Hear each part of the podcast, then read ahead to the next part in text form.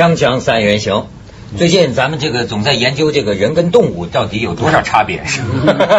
嘿，我跟你讲，中国的动物那玩意儿精神也是可嘉的。怎么了你听说了吗？我们中国的动物，猪坚强诞生了。嗯，猪坚有一个人不是有一头猪，嗯现在被命名为叫 猪坚强，怎么说呢？在地震的废墟底下啊生存长达三十六天。哦，三十六天呐，超过了人类这个生理极限呢。嗯这他不是人类啊，猪，那根本用人的标准，他蟑螂超过了人类的身体，他怎么传上来有 废话了他？他有吃人呢？没有这个人被困住了吃猪嘛？因为但他太仁慈了，坚强他应该吃人呐。然后这个很多网友的结论是，还是胖子禁得住熬。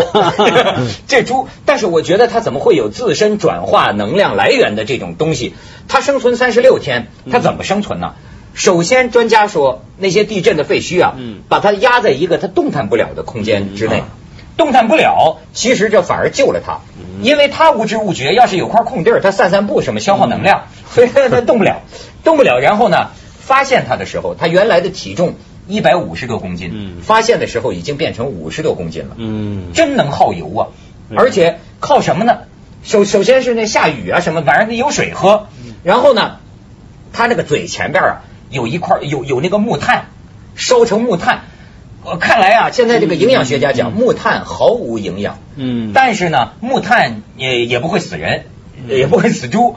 那么他就啃，发现他啃了好多木炭，就是至少能够帮他降低饥饿感。再把胃塞住。哎，啊文涛说完这个，我看以后有一种新的减肥法，你知道瘦身法嘛，对就是用就那个命名为猪坚强。对，然后用那个棍子把那个女的压住，压你三十天，那看你怎么样。三十六我最近也看了一一句话，我觉得蛮有意思的，就是说人跟动物的差别啊，就是说人是唯一会穿内裤的动物。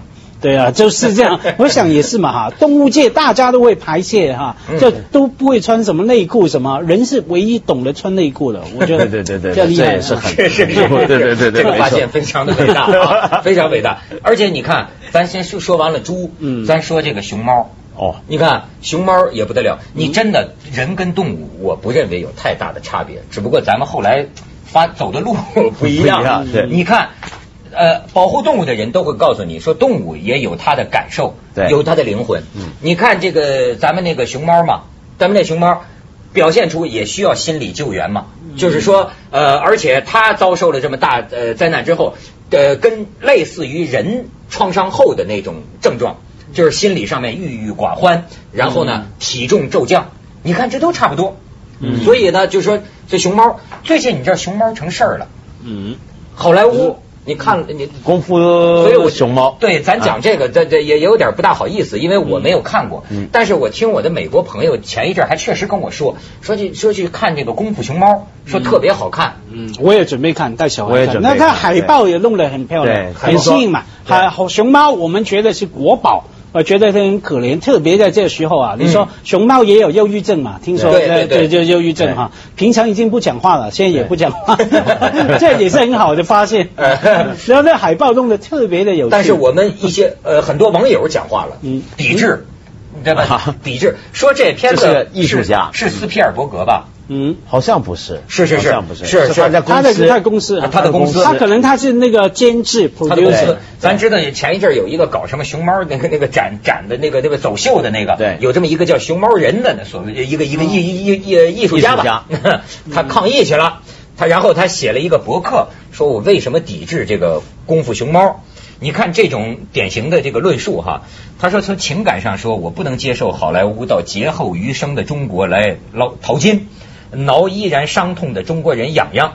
他不接受这只好莱坞丑熊啊，呃，在真想说，这个时候与其被好莱坞瘙痒发笑，不如我们静静的疗伤啊。呃，他那意思啊，这在这个时候进口一只美国搞怪搞怪的丑熊猫，在满目疮痍的熊猫家乡驰骋啊，不敬的是谁？什么被恶搞的是谁？嗯然后也有网友啊表示赞同，你看他赞同啊。一般都是到了熊猫背后的人，咱们中国格外明白，背后全是有人的，是吧？嗯就是斯皮尔伯格这厮、嗯啊，这厮一贯歧视中国，他制片的《功夫熊猫》当然也少不了讽刺攻击中国。你们光看热闹，你看不出斯皮尔格德呃斯皮尔伯格暗讽的寓意。哦，真的有啊。他看过电影了吗？这个人不是，你看人家这个网友怎么说？他说他为什么选择熊猫呢？因为熊猫笨。让观众高兴之余，暗示这一切都是童话，正如中国崛起一样，都是骗小孩的故事啊！他这连这点他都看得出来，而且我觉得说有点太高了。你从另外一个角度看嘛，其实已经与人为善了。因为这个片啊，我虽然没看内容，看了网上的一些剧情的描述啊，里面还有一只乌龟了。他不用乌龟做主角，已经 已经已经很好了。他用乌龟打赢熊猫了，我们更是对。而且我据说美国这个剧组的人他们是有回应的，就人家说这个你们是为什么要拍这个？那整个剧组的人啊，这些包括导演、画动画那些，他们说他们全是功夫迷，就从小。就看这个李小龙，看香港功夫电影，特别崇拜中国功夫。嗯，其中还有人说愿望是能够到少林寺来学艺，人家是很崇拜你中国的。现在好像到少林寺也不用学艺了，在网上都能买对对对武林秘秘秘籍，九千九百九，太像这个功夫足少林足球里面出现的如来神掌。少林功夫现在都改做生意的功夫了。然后咱就说这呃另一方面的意见，我们也可以引证一下。呃，导演陆川。嗯，他才写了一个东西，他说：“哎呀，这个太棒了。”嗯，我所以，我看了他这个，我倒真想去看看到底。他说这个功夫熊猫是他看了是巨大的惊喜，说乐晕了，笑声不断，多灾多难的季节，他送来的欢笑太珍贵了。嗯，而且他还问，就说我们中国的动画工业什么时候能做出这么好的电影呢？呃，说电影的完成度几乎完美无缺。美国创作者对中国文化的态度显得非常真诚。除了借鉴中国功夫片的很多经典桥段，熊熊的表情很多酷似陈佩斯。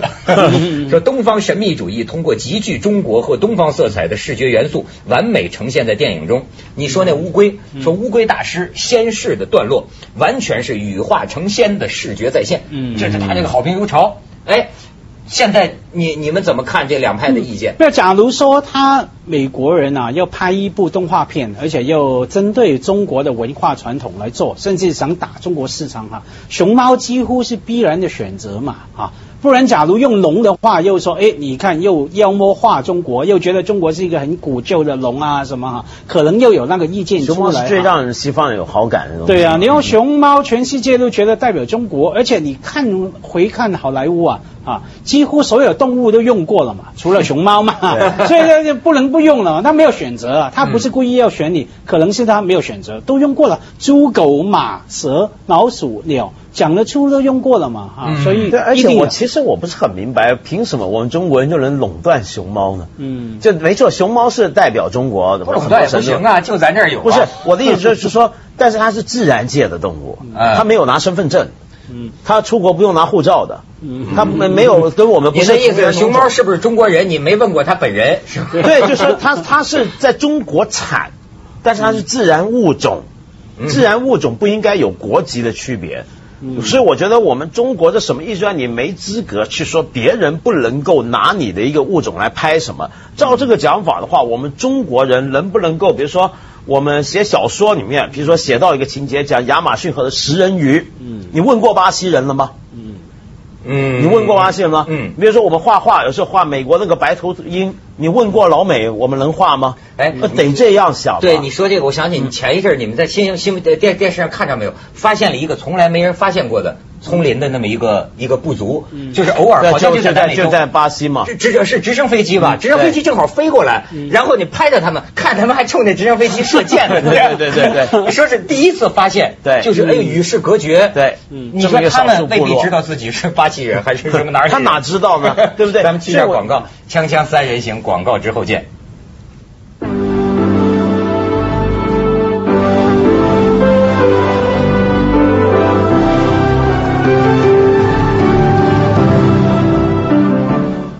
半天，到底这《功夫熊猫》是个什么好莱坞动画大片啊？咱咱咱们看个几十秒钟，咱咱咱们看看。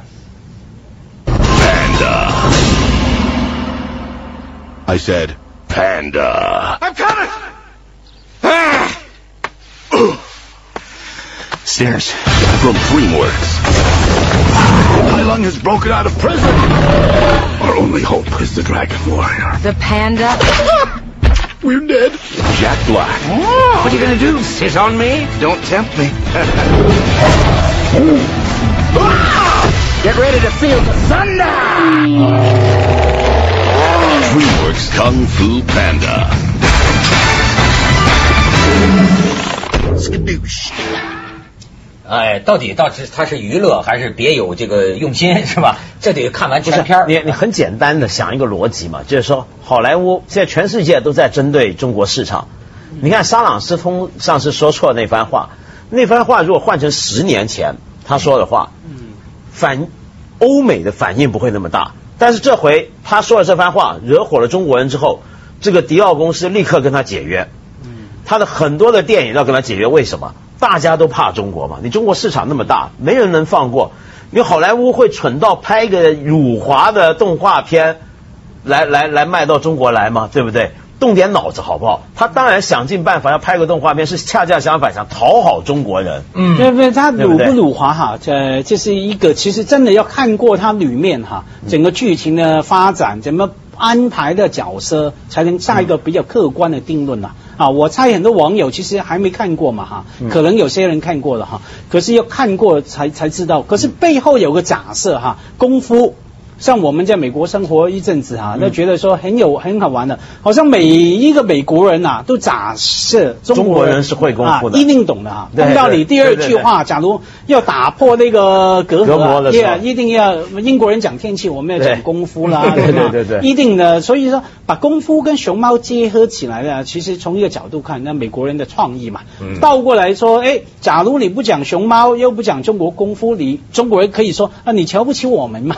来到这边呢，针对我们市场不。用我们的标志来玩一下哈，嗯我觉得我们要正面点看还是比较好。你看啊，咱现在不都是说网络民意越来越重视嘛，所以可以研究一下这个他网友的这个意见当中啊，它蕴呃蕴含着很多背后的东西啊。你看啊，有一个网友说，可爱的国宝熊猫搞点笑，只会让我们更喜欢我们的熊猫。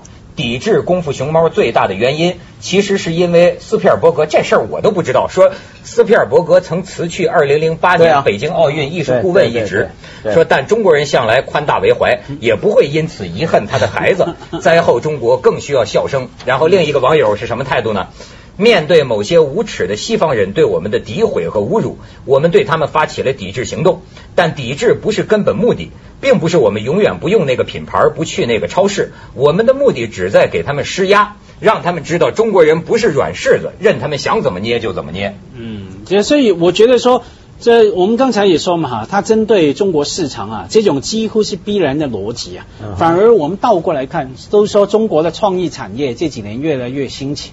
我们在想什么时候我们才会懂得说把别人的国宝或者说别人的象征，文道刚随口也讲了一些哈，嗯把它弄成动画片，或者说弄成一些文化产品，对回销到欧美世界去。其实这一天来了，才是我们中国的真的值得去骄傲的时候。对，因为你想想看，其实我们很多我们叫国宝的东西啊，嗯、都已经很多国家都用过。比如说像熊猫这个东西，以前不是八十年代很流行一个日本漫画叫《乱马》嘛，嗯嗯乱马二分一嘛，嗯里面不就他爸爸乱马的爸爸不就是变成熊猫嘛？对对对不对对对那时候就已经常用，就熊猫是很普遍，就各个国家都老拿熊猫来当做一个中国象征。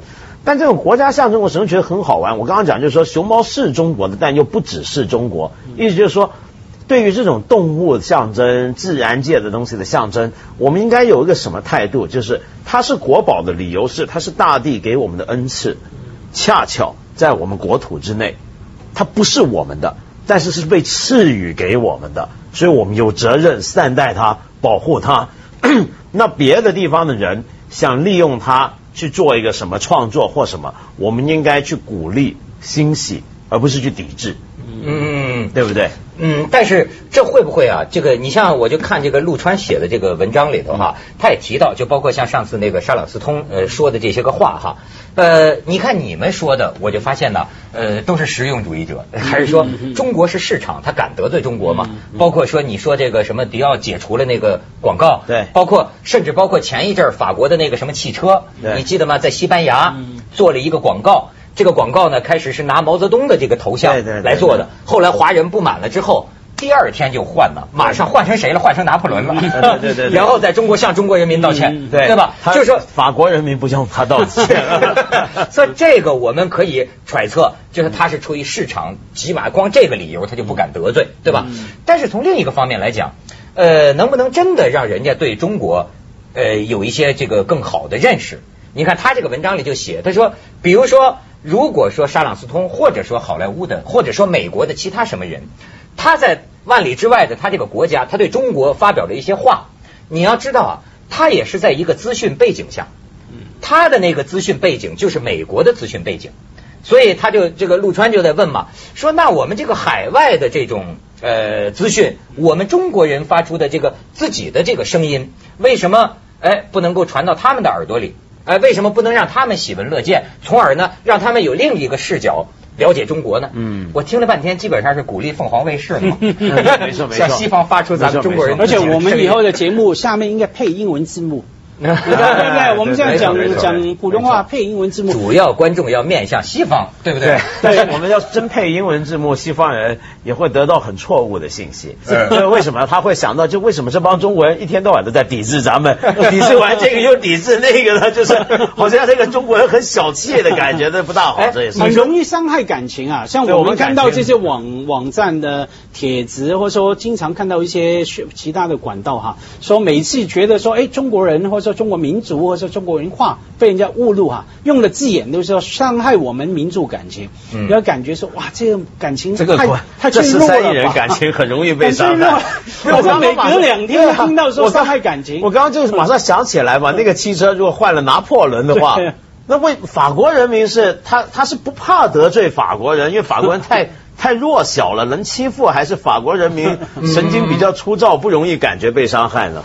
但是你觉得 这个老外呃，这是不是真的对我们有一些误解和歧视呢？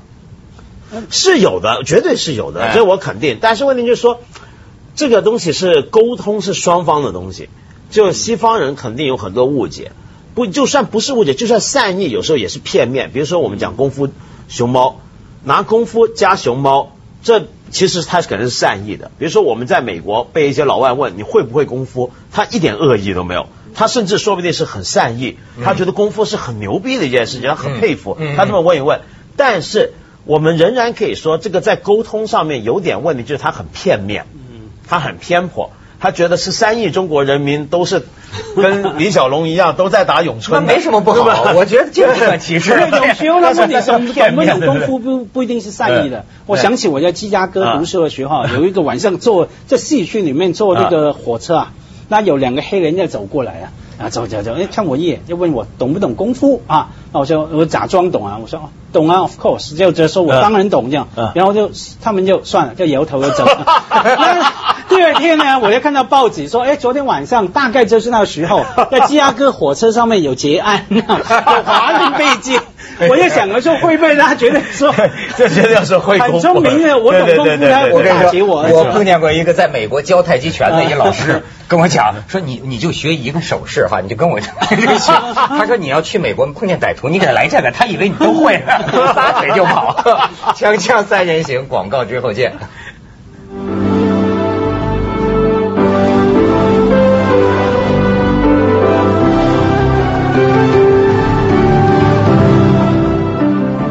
这个东西啊，有时候是怎么样？你得感情容易受伤害，还得加上阴谋论，才能推论出来刚才那个艺术家所说那种话。就比如说他怎么猜测这个东西是怎么辱华。我举一个例子，我一个朋友呃是个很好的评论家，叫连岳，他最近在博客写了东西，一看就知道开玩笑。他讲什么？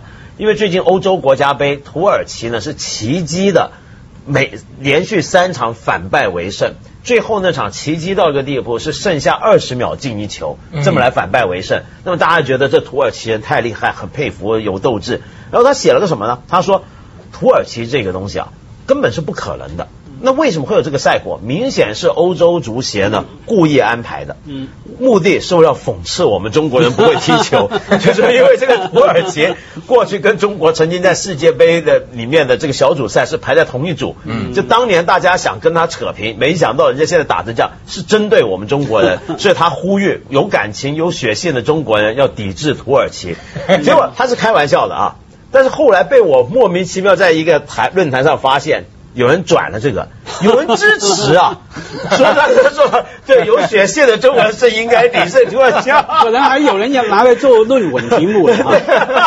这样有时候说支持啊，这个这是你的心理怎么看？我又想起我刚刚说在芝加哥的遭遇哈，被黑人问懂不懂功夫。另外当时啊刚去很不爽快嘛，自己英文也讲的不好，他经常跟那些老美不管黑人白人啊沟通的不好。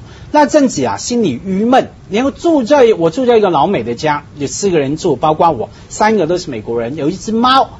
那我那一阵子总是觉得人家歧视我，连最后我觉得那只猫都歧视我。我跟我的房东狗眼看人低啊，不是猫猫眼看人低啊。我那时候很奇怪，我观察了好久，怎么那只猫总是对着其他三个人喵喵，就是不理我的，没有过来我的喵。猫绝对会趋炎附势的，你知道吗？它一下能判断出你们这家谁当家。但我哪哪里得罪他？我是吃过猫啊，太过分了。对啊，那你心里阴。暗啊，看到这些阴暗的东西，有时候我们要这样想，所以尽量正面来看嘛。我觉得好啊，不过说说真的，搞半天这个艺这是个艺术家，他过去搞的东西就很搞笑，比如说那个熊猫时装秀什么，说不定这回这是个行为艺术，哎，跟大伙开玩笑。对，这就是有可能。我觉得啊，网上的事儿，呃，或者说真真假假，说是吧？有一些是真的，是吧？但是有一些未必真是那么回事。对，没错。所以有时候媒体。